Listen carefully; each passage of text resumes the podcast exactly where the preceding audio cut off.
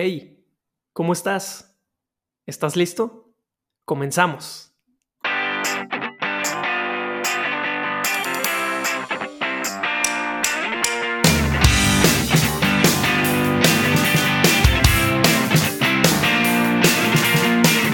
Abraham Maslow, psicólogo neoyorquino, lo dijo en 1943 con su teoría de la jerarquía de las necesidades del ser humano que la máxima búsqueda del hombre es la autorrealización, pero que para lograrlo habría que satisfacer primero las necesidades que la anteceden.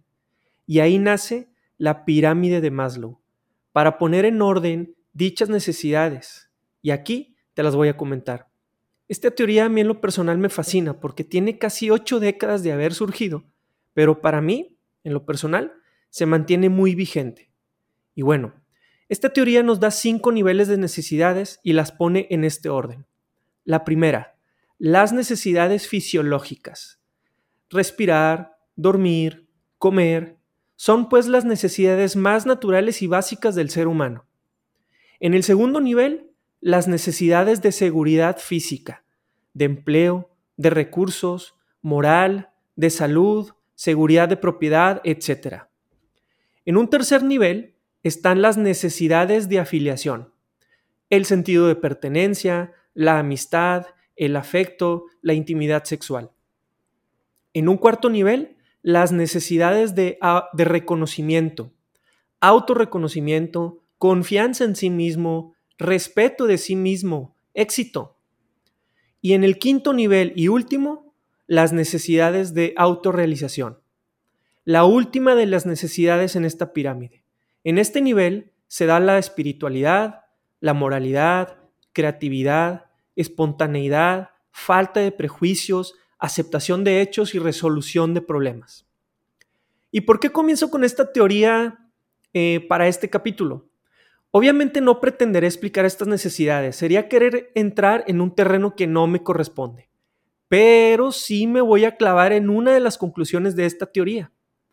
Maslow dice, que para poder cumplir un nivel de necesidades en esta jerarquía, debemos primero satisfacer las necesidades del nivel que las antecede. Y pues, obviamente como agentes seguros, les tengo que hacer énfasis en esto.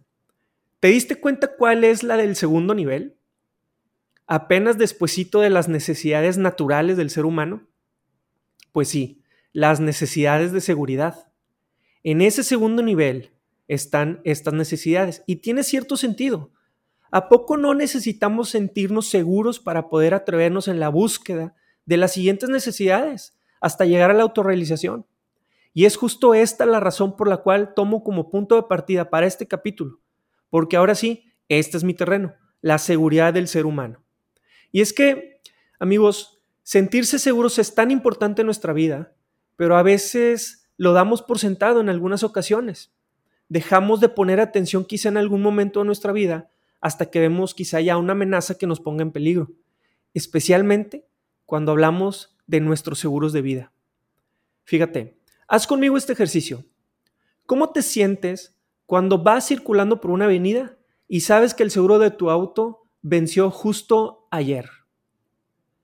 ¿Y cómo te sientes cuando te avisan que ya quedó asegurado? ¿Estás de acuerdo que por lo menos empiezas a manejar más tranquilo? Ahora, y esta es una de las preguntas que más seguido eh, me toca hacer, incluso más de lo que te imaginas. ¿Por qué no hacemos lo mismo con nuestro seguro de vida? ¿Por qué tomar una decisión para un seguro de auto es casi en automático? Apenas lo compramos y buscamos asegurarlo de inmediato. Pero para un seguro de vida podemos tomar más tiempo en decidirnos. Y bueno, en mi experiencia, amigos, he descubierto que en la mayoría de los casos que postergan la decisión de un seguro de vida es porque no llevan una metodología clara para definir cuál es el mejor camino para llegar a esa decisión. Y por ello, aquí te voy a dar los tres caminos que te pueden ayudar para decidirte a contratar tu seguro de vida. Tres métodos probados en el tiempo para diseñar el mejor seguro y poder tomar decisiones pronto. La primera, desde la óptica de la fuente de ingresos. Este método permite definir al asegurado, es decir, a quién se va a proteger con este seguro. ¿Es quizá la más fría de las metodologías, sí, porque centra el foco de las coberturas de este seguro en la persona que genera el ingreso, al final, la persona que genera el dinero, pues. Imagina esto, que tú tienes una maquinita de hacer dinero en tu casa. Una maquinita de hacer dinero real y legal. Estamos imaginando, ¿verdad? Y que con solo darle vuelta a una palanca comienzan a salir billetes. Sería genial, ¿no? Ahora bien, te pregunto, en tu casa, ¿en dónde guardarías esta maquinita? ¿La tendrías bajo llave en el lugar más oculto de tu casa? ¿O quizá en la sala a la vista de todos? ¿O quizá la dejarías afuera de tu casa, ahí a un lado de la puerta de entrada de tu casa, en la banqueta, en la calle? Pues para todos ellos que son fuente de ingreso en sus familias o para alguien más y que andan por la vida sin seguro, es literalmente dejar esa maquinita ahí en la calle para que el primero que pase se la lleve. Por ejemplo, un padre de familia. Eso es para sus hijos, una maquinita de hacer dinero, sin saber aún cómo, pero que les permite tener comida en su casa, ir a una escuela, tener un auto para moverse, irse de vacaciones, etc. Sé que suena rudo, lo advertí, pero este es el primer ejercicio que debes hacer cuando se trate de hablar de seguros de vida. Yo recuerdo en alguna ocasión mi hijo mayor, todavía más pequeño, me tocó que me acompañara un cajero automático. Y recuerdo su cara de sorpresa, ¿no? Cuando ya después de que vio que le piqué dos, tres veces al cajero empezaron a salir billetes. Con el paso del tiempo, semanas después quizá, me pide que le compre algo y mi respuesta en ese momento fue, no traigo dinero, espérame. Y me dijo así él en su inocencia, papá, vamos a esa maquinita para que nos dé dinero. Imagínense la cara, mi cara, por dentro diciendo, no sabes lo que se tiene que hacer para que salga dinero de esa maquinita. Pero eso es lo que ellos ven. Nos ven así, como una maquinita de hacer dinero. Entonces, otra vez, ¿dónde guardarías esa maquinita? Ahora bien, la segunda óptica, la segunda forma, el segundo camino, y esta es desde la óptica de lo más catastrófico ante un riesgo. Sin duda, amigos, un seguro de vida tiene como principal objetivo reducir a su mínimo el impacto financiero del asegurado en caso de que suceda algún evento que esté cubierto por el mismo seguro. Esa es una de las grandes definiciones. Entonces, este método se basa en definir los riesgos a los que se está expuesto en función de tu profesión, tu cantidad y edad de dependientes económicos, tu lugar de residencia y tu nivel socioeconómico actual. Este, este ejercicio se hace con el fin de responder dos preguntas. ¿A quién dejo en problemas si me voy antes de lo normal de este mundo? ¿Y de qué tamaño es ese problema? Defines a quién, que comúnmente son tus dependientes económicos, y luego calculas el tamaño del problema que nosotros como asesores profesionales de seguros los traducimos en suma asegurada. Si por ejemplo, otra vez regreso con el padre, tienes dos hijos, uno de cinco y otro de dos años y tus gastos fijos ascienden, vamos a decir, 50 mil pesos. Pues aquí en este ejercicio el quién queda muy claro, ¿verdad? Y la suma asegurada se calcula sobre los gastos fijos anualizados multiplicados por los años que restan al menor de tus dependientes para que él llegue a su dependencia financiera. Suponiendo que sean a los 18 años esta edad, pues entonces la suma asegurada es de 9.6 millones de pesos. ¿Cómo llegué a eso? multiplicando 50 mil pesos por los 12 meses al año, por los 16 años que restan para esa dependencia financiera de tu hijo.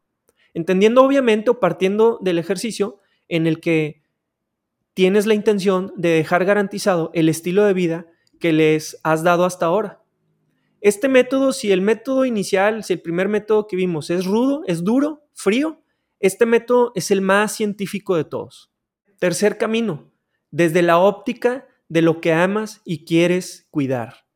Este es el método más hermoso de todos, amigos, porque aquí tienes que echar la imaginación a volar. Tienes que viajar al futuro y verte y ver a los tuyos en la foto más maravillosa que te puedas imaginar. Este ejercicio se hace con los ojos cerrados y con el corazón en la mano. Ves a tus hijos graduándose, iniciando sus negocios, consolidando su futuro. Te ves en esa casa de ensueño, ese hogar donde quieres pasar el resto de tu vida. Te ves conociendo todos los rincones del mundo y acumulando experiencias sin parar, disfrutando los frutos de tu trabajo. Ves a la siguiente generación tomando las riendas de tu empresa. Los ves innovando lo que tú creaste y honrando con su trabajo la tierra que tú sembraste. Aquí haces una pausa y de un vistazo ves todo lo que has construido. Con este ejercicio, en este método, te queda muy claro qué estrategia seguir, qué tipo de seguro de vida necesitas, porque al final las opciones son muchas. Y si no tienes muy claro ese sueño, ese objetivo, no podrás decidir qué camino tomar, qué tipo de seguro contratar y por lo tanto postergar tu decisión. Seguro de vida puro, planes educativos, inversión para el retiro, seguros flexibles, seguros vitalicios, con enfoque de, deducibilidad de impuestos, en fin. Las opciones son inmensas, pero teniendo muy claro el objetivo, el camino se aclara y te ayuda a tomar una mejor decisión.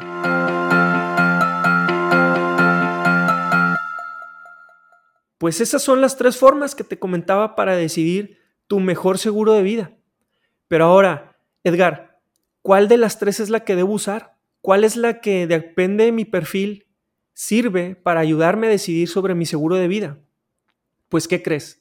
las tres. Un seguro de vida bien diseñado no puede obviar ninguna de estas tres ópticas. El conjunto de ellas debe ser la metodología que tu asesor de seguros debe llevar a cabo para que en verdad sea una asesoría, no una venta de un seguro. Escuchen amigos, esto es muy sencillo. Si cada vez que a ti te toca pagar tu seguro, te sientes molesto, lo ves como una carga, te duele pagarlo, pues es probable que haya faltado algo de esto que te he platicado. Quizá fuiste atendido por un vendedor de seguros y no por un asesor profesional en la materia.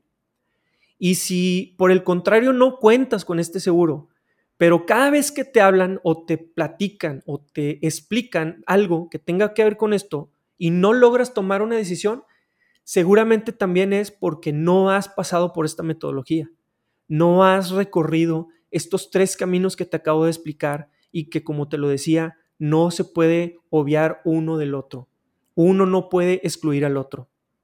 Con esta metodología vas a definir el cómo, el para qué y para quién. Importantes puntos que tienes que tener bien amarrados para que tu seguro sea uno de tus mejores aliados financieros, para impulsarte en tus proyectos y cuidar de lo que vayas construyendo en el camino. Yo, esto es algo que incluso en una, historia decía, incluso llegamos a extrañarlo haciéndolo cara a cara por esta pandemia, pero es algo que extraño mucho porque en verdad ves cómo se va aclarando el camino de las personas que recorren esta metodología a través de, justo los servicios de asesoría que, que ofrezco.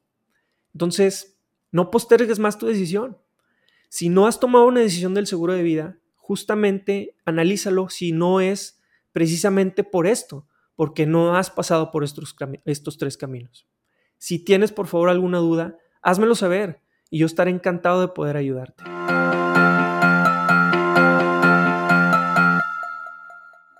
Espero de corazón que algo de lo que escuchaste hoy haya llegado a tu vida en el momento preciso. Te invito a que la idea que se te haya quedado no se quede solo en eso, en una idea. Toma acción, pon manos a la obra. Te quiero recordar algo. Vas a morir. No lo hagas gratis.